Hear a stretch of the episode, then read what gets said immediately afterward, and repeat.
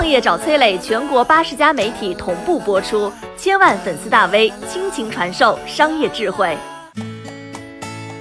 普通人最大的红利是什么？如果说啊，有人向你借一百块钱啊，说五年之后还给你九十九块钱，你愿意吗？我想正常人的反应肯定是不愿意啊，谁愿意做赔本买卖啊？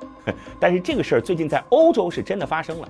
前段时间呢，中国在欧洲发行了四十亿的欧元主权债券，其中呢，五年期的债券利率居然是负的百分之零点一五二。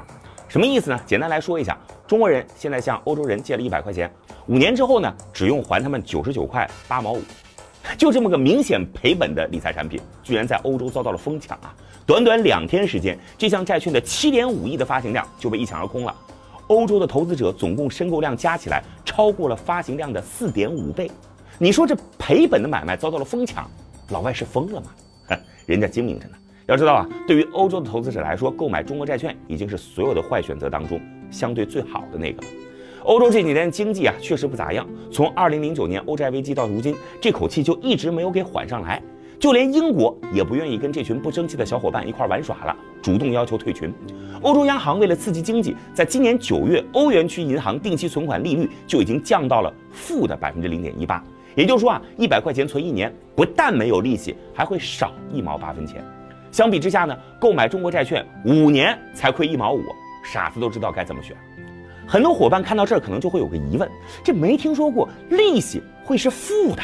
如果要解决这个问题呢，我们得先知道一个地区是如何从无变有，从贫穷变得富有的。我们举个例子啊，有一个地方有人愿意拿着钱买地造楼、兴建工厂，那这里的普通人也就开始有了工作、有了收入。那么有了收入的普通人呢，会拿着赚到的工资再去买手机、买房子、买各种企业制造的商品，让企业家赚到更多的钱。这个区域的政府呢，也会因此收获更多的税收，这才能兴办教育、保障医疗，如此的循环往复，一个地区才会欣欣向荣。而欧洲现在的问题是啊，大家都没有信心啊，与其投资，还不如把钱存在银行安全一些。钱呢就一直待在银行里边不出来，那没有钱进入到市场，市场就更加不会有活力了。所以呢，欧洲央行想到的办法就是降息，把钱从银行里边给逼出来。因为你存在银行里边就是亏本嘛，所以你不得不想办法把钱投到市场里去。对于很多国家来说啊，每当经济低迷了，央行就会降低一波利率，刺激一下经济。但手中的这个牌。终究是要打完的，就像现在的欧洲，负利率依然不能刺激经济，反倒让中国的国债给捡了漏。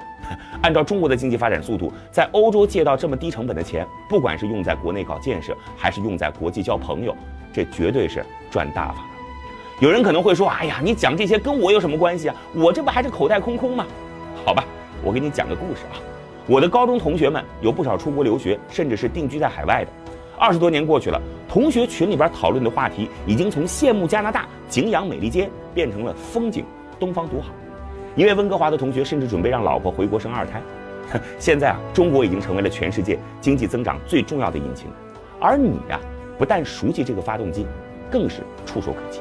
只要你愿意努力的踩一脚油门，就会发现，你已上车。我是崔磊，很多互联网公司都曾邀请我去分享创业方面的课程，包括抖音、快手、百度、阿里、腾讯等等。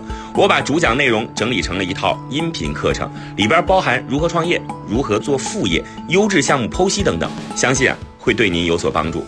下拉手机屏幕，在节目简介里边添加我的个人微信，这套课程今天免费送给您，快去领取吧。